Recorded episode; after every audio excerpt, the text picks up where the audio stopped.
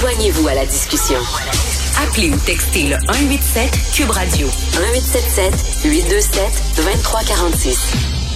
Alors, cette nouvelle nous a tous bouleversés. Hein? On peut lire ça aujourd'hui dans le journal. En 2020, Madame Stéphanie Brossois a tué sa fillette de 6 ans de 80 coups de couteau alors qu'elle était sous l'influence du cannabis, de GHB et d'antipsychotiques, un méchant cocktail.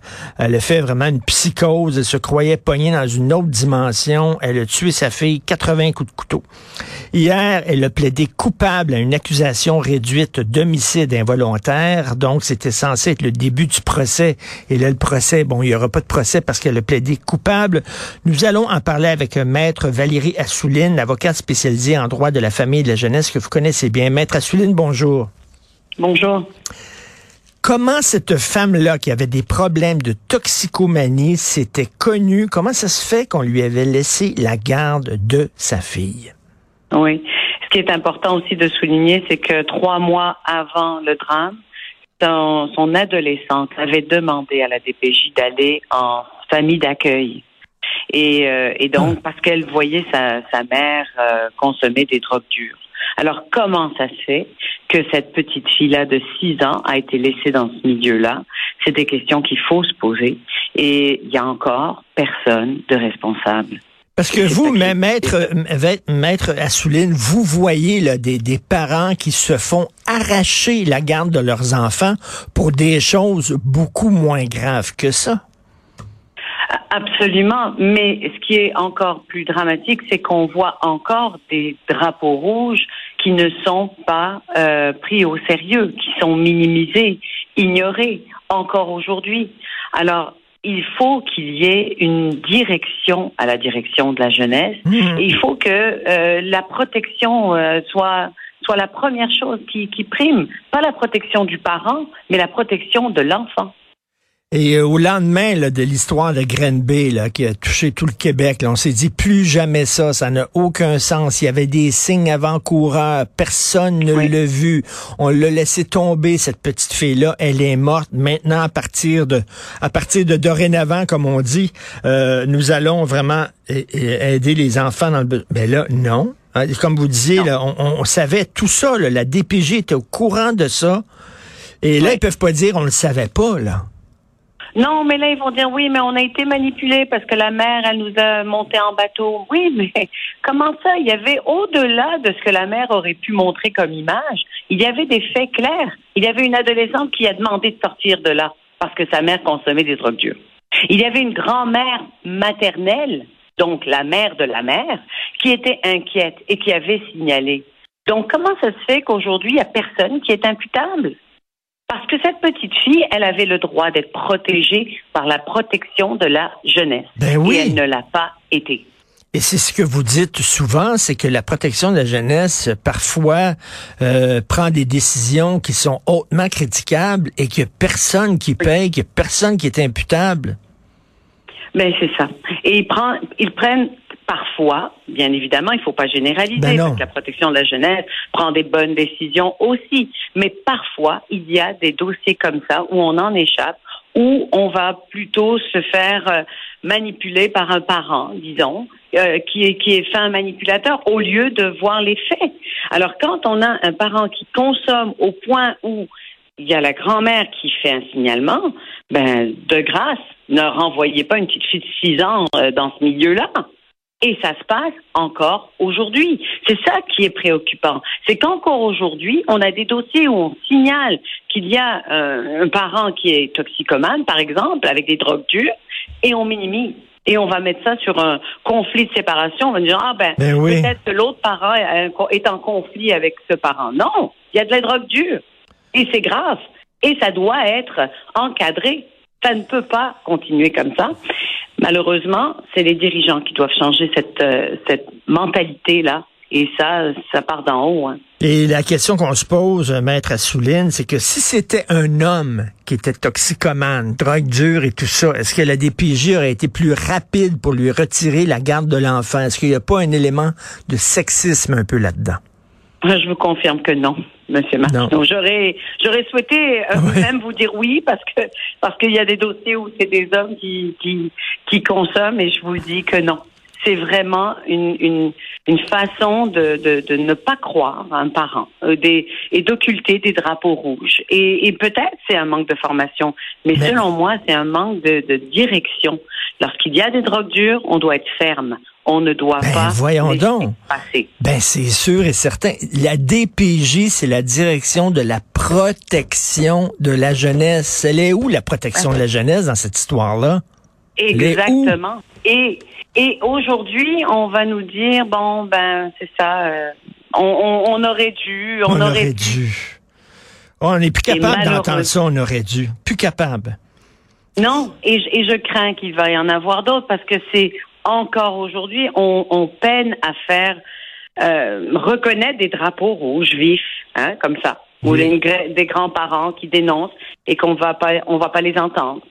Alors, ça existe encore aujourd'hui et c'est dommage. C'est dommage. Là, c'est pas quelqu'un, c'est pas quelqu'un qui prenait un petit joint de pote de temps en temps. Là, là, on, parle de cocktail là, euh, antipsychotique, GHB, cannabis. Elle a fait une psychose et c'était pas la première fois qu'elle prenait ce genre de drogue dure là, comme vous le dites. Là. Oui. Et, et, et donc qu'on laisse cette petite fille et qu'aujourd'hui il y a personne de responsable? Hein? On, on nous dit quoi? Personne n'est responsable à la DPJ pour ce drame? Mais moi, je, vous soumets que il y, a des gens qui devraient regarder un peu comment, qu'est-ce qui s'est passé dans ce dossier-là et comment on évite des drames pour le futur parce que c'est ça ne peut plus se produire pour nos enfants. Et là, on dit qu'elle aurait pu plaider l'intoxication extrême. Moi, j'ai toujours cru que de récemment, là, on ne pouvait pas plaider ça. J'étais sous, donc je l'ai violé, mais je ne savais pas ce que je faisais parce que j'étais intoxiqué, j'étais ivre et tout ça. On ne peut plus plaider ça maintenant. Mais on dit mais il faut dire, ça serait facile hein, de plaider ça et ben de dire bon, ben, j'étais drogué. et je crois que il faut que nos législateurs euh, commencent à mettre plus la victime euh, euh, en, avant au lieu de, du criminel, hein, malheureusement, au lieu de et, c'est ça qu'il faut aussi réfléchir en tant que société. Quand il y a un drame, quand il y a un crime qui est fait sur un enfant, est-ce qu'on ne devrait pas sévir encore plus? Parce que le fait que cette dame-là risque de s'en sortir dans quelques années, sortir de prison, est-ce que c'est pas une, une réflexion de, de, société qu'il faut qu'on fasse. Ben oui. Et là, euh, homicide involontaire, 80 coups de couteau. Je voulais pas la tuer, mais 80 coups de couteau. Qu'est-ce que je pensais que ça fait? Ça tue, ça tue quelqu'un? C'est un peu bizarre, ben, homicide involontaire. Mais en même temps, elle va plaider qu'il y a une, psychose. Donc c'est pour ben ça que c'est là où la DPJ avait tout son rôle. C'est là où la DPJ ben devait agir et ne devait jamais mettre cet enfant-là seule avec cette mère dans le moment là où elle était, dans, dans cette zone-là où elle ben, était présente dans, dans, sa vie. Tout à Parce fait. Que ça aurait pu être évité. On aurait pu avoir une mère qui est toujours, une mère qui n'est pas en prison, et une enfant qui est en vie. Et là, est-ce que, bon, il y a le père, euh, est-ce que le père pourrait avoir recours, par exemple, à quelqu'un comme vous, Maître Valérie Assouline, pour essayer de poursuivre la DPJ en disant, ben, vous avez pas fait votre job? Selon moi, euh, Monsieur Martineau, je pense qu'il y a il y a certainement euh, matière à étudier euh, ce dossier-là parce que euh, ça, ça, nous rappelle un peu Grimby, hein? ça nous ben rappelle un peu le dossier de Thomas Audet, de, de, de, ce jeune aussi qui avait deux ans et qui n'a pas été protégé alors qu'il y avait des drapeaux rouges. C'est toujours la même histoire et c'est toujours la même façon qu'il y a personne qui qui se dit ok, on est responsable, on a une part de responsabilité on a des dirigeants qui auraient dû diriger de façon plus adéquate. On peut pas mettre tout ça non plus sur le dos des intervenants. On a quand même une, mentalité, des directives, et il faut absolument euh, les changer et s'assurer que, que la direction soit, soit efficace. Pendant pour la protection de nos jeunes. Pendant longtemps, on a dit que la DPJ, c'était vraiment euh, extrêmement opaque, ça manquait totalement de transparence. Est-ce que ça a changé avec les années? Maître Soulen. Ben, vous savez, je lisais un article sur cette histoire même où je vois que le, il y a eu un débat même à ce que ça puisse être euh, euh, sorti dans les médias là. Hein. donc la DPJ ne voulait pas sortir cette histoire-là dans les médias. Et il y a eu même une injonction, je crois. Euh, donc non, il manque encore de la transparence. Et le jour où il y aura un système imputable, on en sera ailleurs. Je pense que mmh. le jour où on sera responsable, comme quand on va dans un hôpital, un médecin fait une erreur, il est responsable. Lorsqu'il y aura la responsabilisation des acteurs du système, je pense que ça va régler beaucoup de choses euh, à la DPJ. On n'est plus capable d'entendre shit happens. Ça arrive comme ça, c'est arrivé comme ça, shit happens. Non, non, euh, c'est pas vrai. Vous aviez, euh, vous saviez ce qui se passait. Vous saviez qu'elle était toxicomane, qu'elle utilisait des drogues dures, qu'elle était en présence d'une jeune fille. Vous auriez dû protéger cet enfant-là, la retirer de son milieu familial. C'est révoltant. On, a, vous, vous, avez l'impression de regarder tout le temps le même film qui joue en boucle, hein? Ça se répète toujours. Vous, savez, il y a des histoires où je me dis, mais c'est pas vrai. On va pas laisser la, cet enfant-là avec ce parent-là, avec les faits qu'on a ici devant nous. Et il faut qu'on se batte devant les tribunaux, il faut qu'on aille devant, et il y a des délais de cours, et, il y a des délais, et, et, on se retrouve avec un enfant qui est malheureusement parfois dans un milieu où il ne devrait pas être. Alors, il y a absolument en jeunesse une, une réflexion qui doit se faire. Et qu'est-ce qui se passe aussi avec toutes les recommandations de la Commission spéciale des droits de l'enfant?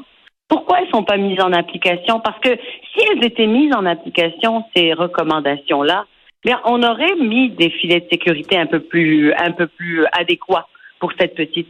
Et, malheureusement, aujourd'hui, il n'y a toujours pas euh, en application toutes ces recommandations qui ont été faites. Ce, puis euh, le résultat, c'est que ben, y a une jeune fille qui a été tuée à 80 coups de couteau. Merci beaucoup, Maître Valérie Assouline, et euh, continuez votre excellent travail, avocate spécialisée en droit de la famille et de la jeunesse. Merci, bonne journée. Merci.